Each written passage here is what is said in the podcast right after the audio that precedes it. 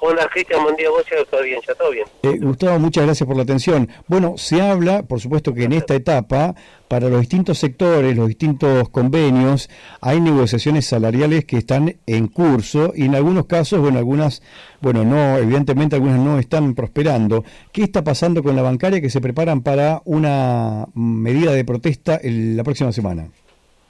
Bueno, como vos bien lo decís, bueno, nuestra paritaria terminó en diciembre, nosotros tenemos paritarias de enero a diciembre, todos los años.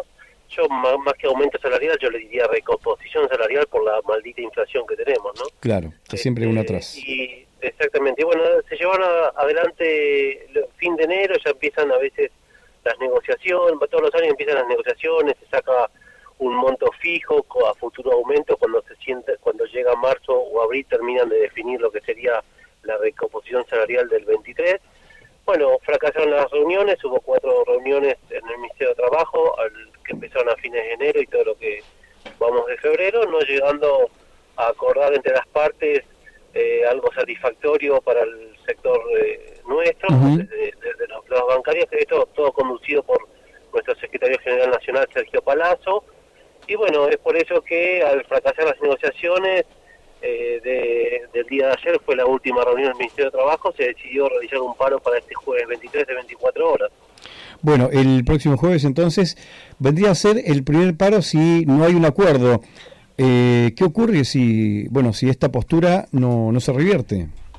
Bueno, siempre, la, obviamente, las negociaciones están abiertas y los teléfonos de quienes manejan este caso Palazo con su gente están abiertos. Esperemos que este fin de semana largo se pueda llegar a algún tipo de arreglo para no llegar a la medida de fuerza el día jueves. Lo que te quiero destacar es que nosotros, este, eh, ¿por qué la medida de fuerza? Porque no, no son satisfactorias las la ofertas que hace la, gente, las empresas o, las cámaras que nuclean más que nada los bancos privados.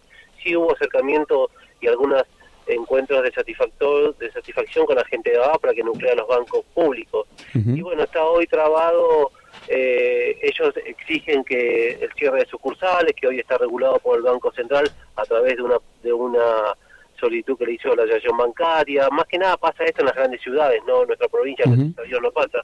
Y a su vez está trabado también por eh, el tributo que hacen los compañeros del continente del impuesto a las ganancias, que cada vez es mayor, en promedio los compañeros del continente terminan aportando casi dos sueldos o tres sueldos al año, y bueno, con las grandes ganancias que en el último trimestre los bancos han tenido arriba de 196 mil millones y más de 300 mil millones en el último año. Es por eso que la bancaria no ha llegado a un punto de, satisfacción y es por eso que se declaró el paro para el jueves 23. Eh, Gustavo, eh, ¿hay mucha diferencia entre lo que ustedes están solicitando y lo que plantea o responde el sector de bancos? Eh, mira, la diferencia más grande o el planteo más grande hoy está en el impuesto a las ganancias, de los compañeros, lo que te explicaba antes, porque cada vez se tributa más y son más los compañeros que tributan y a su vez por la exigencia de, la, de, de las cámaras empresariales eh, privadas que piden cerrar el cierre de sucursales. Ahí está la cuestión, el, digamos, el, nudo de la cuestión. O sea que en este cierre de sucursales eh, hay un riesgo de pérdida laboral concreta.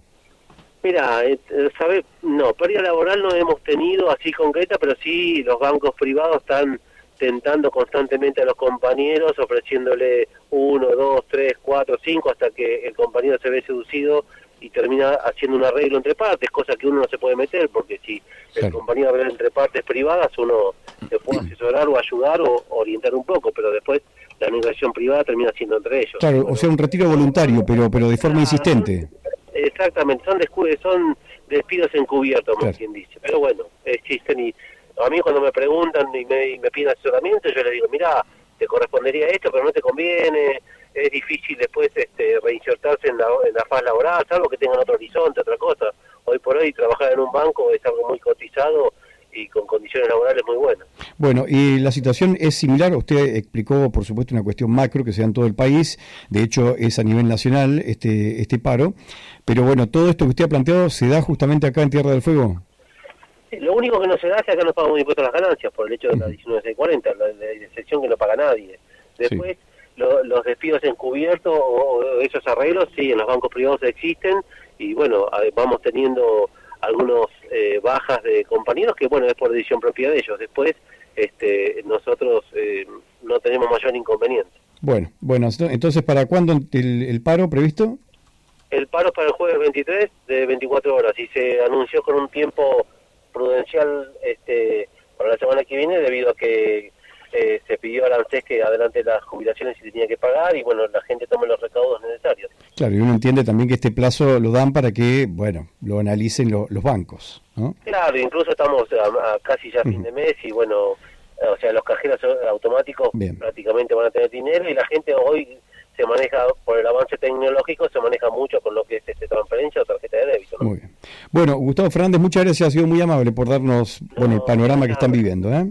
El agradecido soy yo y quedo atento a lo que usted necesite. Un saludo a su, audiencia. Gracias, eh, hasta luego. Bueno, Gustavo Fernández de la gremial bancaria, la situación que se plantea y que a nivel nacional usted veía en todos los medios, lo que está pasando. Bueno,